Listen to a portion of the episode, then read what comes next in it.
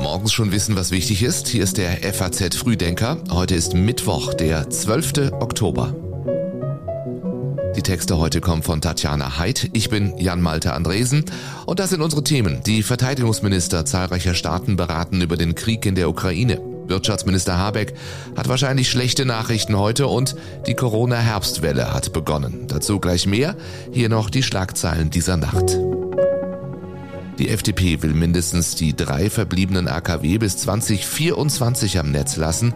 Die Energiekrise endet nicht auf unseren Wunsch im April 23, sagte der FDP-Generalsekretär heute früh in einem Zeitungsinterview. Tausende Intel-Mitarbeiter sollen vor der Entlassung stehen. In manchen Abteilungen könnte jeder fünfte betroffen sein. Der BVB verpasst den vorzeitigen Champions League Achtelfinaleinzug, spielt 1 zu 1 gegen Sevilla. Dafür gewinnt Leipzig 2 zu 0 bei Celtic Glasgow. Und Angela Lansbury ist tot. Wir kennen sie vor allem aus der Serie Mord ist ihr Hobby. Sie wurde 96 Jahre alt. Heute treffen sich die NATO-Verteidigungsminister. Bevor es am Abend offiziell beginnt, werden zunächst die Verteidigungsminister von mehr als 40 Staaten, also auch Nicht-Bündnisstaaten, über weitere Militärhilfe beraten. Das Treffen in diesem sogenannten Rammstein-Format wird von den USA organisiert.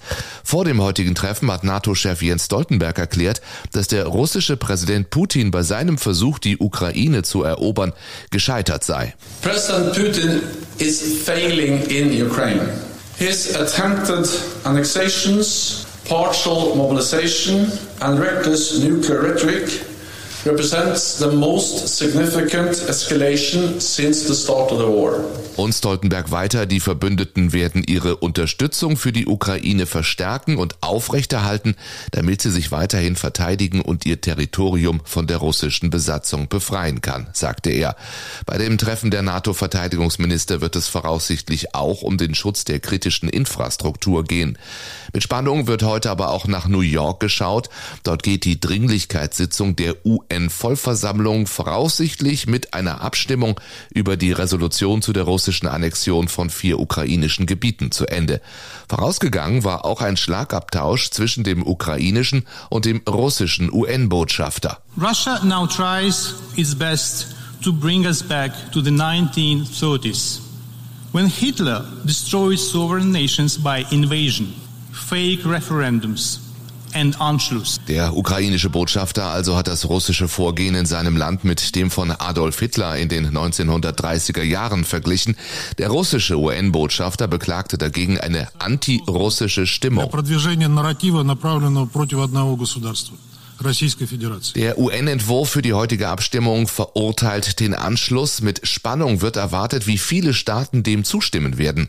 Die Resolution im März, mit der sich die UN-Vollversammlung hinter die Ukraine stellte, erhielt 141 von 193 Stimmen. Unter anderem Indien enthielt sich damals der Stimme. Doch hat sich das Land zuletzt zutiefst besorgt über die Raketenangriffe auf ukrainische Städte gezeigt. Mit diesen jüngsten Raketenangriffen will Russland die Ukrainer zermürben. Experten bezweifeln allerdings, dass die Ressourcen ausreichen, sie lange durchzuhalten. Russlands Vorrat an Kurz- und Mittelstreckenraketen dürfte schrumpfen und die Herstellung neuer Geschosse lahmen, auch weil durch die Sanktionen wichtige Technik fehlt. Wir wissen, und das wissen auch russische Kommandeure im Krieg, dass ihnen die Ausrüstung und Munition ausgehen, sagte der Leiter des britischen Geheimdienstes gestern. Der Moskauer Soziologe Judin bezeichnete die neue Angriffswelle auf Twitter als Zitat chaotisch und barbarisch und als Akt der Verzweiflung, der weniger einem militärischen Zweck diene, als vielmehr Putins innere Probleme lösen solle. Die Leute denken immer, Putin ist so ein vierdimensionales Schachspielendes irgendwie Meistergenie, der größte Stratege aller Zeiten. Naja, wir sehen ja jetzt seit sieben Monaten, was daran dran ist. Das ist sozusagen so eine Legende, die er von sich selbst gestrickt hat. Und die, würde ich sagen, ist ja nun einigermaßen ad absurdum geführt. Absolut. Er hat einen fantastischen strategischen Fehler begangen. Ja. Und deswegen, wir sollten auch ein bisschen Zutrauen haben, dass wir hier, wenn wir standhaft bleiben, der Ukraine auch wirklich noch weiter helfen können. Sagt Militärexperte Frank Sauer in seiner ausführlichen Analyse im aktuellen FAZ-Podcast für Deutschland. Eine weitere Folge der Raketenangriffe ist, dass westliche Unterstützer jetzt moderne Luftabwehrsysteme an die Ukraine liefern wollen, wenn auch ihr Effekt erst mittelfristig spürbar sein wird. So will Deutschland vier Iris-T SLM bereitstellen. Es kann Flugkörper aus allen Richtungen in einer Entfernung von bis zu 40 Kilometern bekämpfen. Heute wird Wirtschaftsminister Habeck die Herbstprognose der Bundesregierung vorstellen. Schon vorher war klar, die Regierung rechnet für dieses Jahr nur noch mit einem Wachstum der deutschen Wirtschaftsleistung von 1,4 Prozent. Im kommenden Jahr soll das Bruttoinlandsprodukt um 0,4 Prozent zurückgehen. Gestern gab es bereits den Weltwirtschaftsausblick von Internationalem Währungsfonds und Weltbank.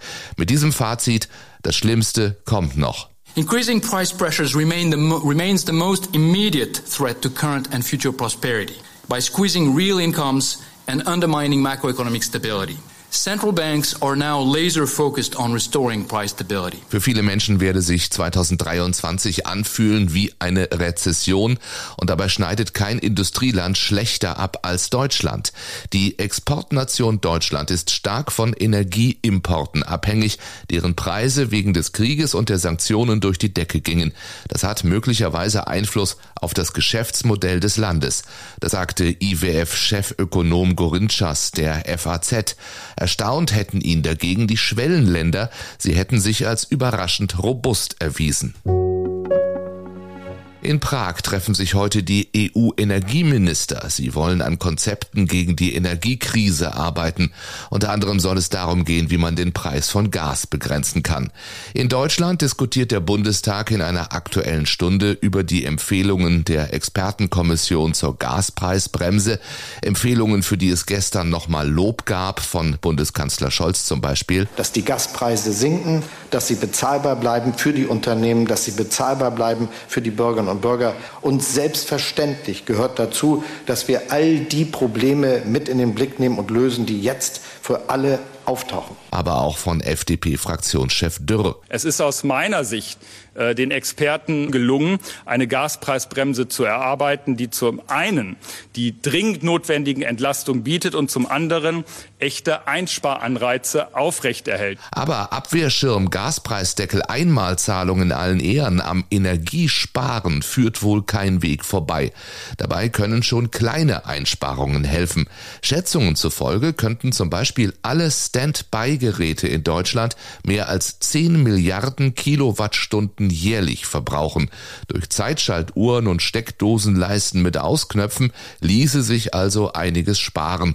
Und wer seine Hände mit kaltem Wasser wäscht, kann als Mieter einer 70 Quadratmeter Wohnung bis zu 45 Euro im Jahr sparen. Also was lernt man jetzt. Wie geht es nach dem 9-Euro-Ticket weiter? Heute startet in Bremerhaven ein zweitägiges Treffen der Verkehrsminister der Länder. Es könnten mehrere Fahrscheinmodelle zur Entscheidung vorgelegt werden. Streitpunkt ist ja das Geld. Der Bund hat Forderungen der Länder nach generell mehr Geld für den Personennahverkehr zurückgewiesen. Bundesverkehrsminister Volker Wissing sagt vor fast einem Monat aber auch, wir brauchen eine schnelle Entscheidung. Das erwarten die Bürgerinnen und Bürger. Der Bund ist in Vorleistung getreten, hat 1,5 Milliarden Euro auf den Tisch gelegt, damit ähm, wir nicht nachlassen bei unserem Ziel, modernen Verkehr in der Fläche anzubieten, der unbürokratisch, digital, einfach ist. Die Länder ihrerseits weisen darauf hin, dass es mit diesen eineinhalb Milliarden aber nicht getan ist. Vor einem Monat wurde eine Bund-Länder-Arbeitsgruppe zur Nachfolge des 9-Euro-Tickets eingesetzt. Es wird erwartet, dass sie heute Eckpunkte vorstellen und verschiedene Fahrscheinmodelle zur Entscheidung vorlegen wird. Und jetzt geht sie wohl richtig los, die Corona-Herbstwelle. Mehrere Kennzahlen weisen darauf hin. So hat sich die Zahl der mit Corona infizierten Krankenhauspatienten seit Mitte September etwa verdoppelt und die Zahl der infizierten Patienten auf den Intensivstationen stieg von etwa 700 vor einem Monat auf jetzt etwa 1660. Beide Indikatoren allerdings unterscheiden nicht, ob jemand wegen Corona ins Krankenhaus musste oder ob die Infektion ein Zufallsfund beim obligatorischen PCR-Test war. Corona ist heute auch Thema im Bundestag. Dort muss Gesundheitsminister Karl Lauterbach nachher den Abgeordneten Rede und Antwort stehen.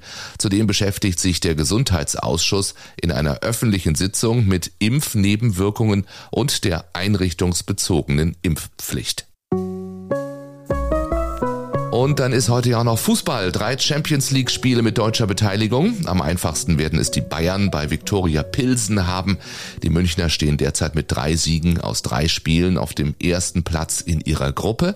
Anders sieht es bei Eintracht Frankfurt aus. In London trifft das Team von Trainer Oliver Glasner auf Tottenham Hotspur. Das Hinspiel endete 0 zu 0. Mit einem weiteren Unentschieden würden sich die Hessen eine Chance aufs Achtelfinale bewahren. Ja, und Leverkusen tritt zum Rückspiel gegen Porto an mit anderem Trainer als vor einer Woche. Mit Xabi Alonso sollte die Werkself heute gewinnen, will sie in ihrer Gruppe weiterhin gute Chancen auf das Achtelfinale haben. Alle Spiele heute Abend auch im Live-Ticker auf faz.net. Morgen früh wissen wir die Ergebnisse, dann auch hier im FAZ Frühdenker. Ich wünsche Ihnen einen schönen Mittwoch. Machen Sie es gut. Bis morgen.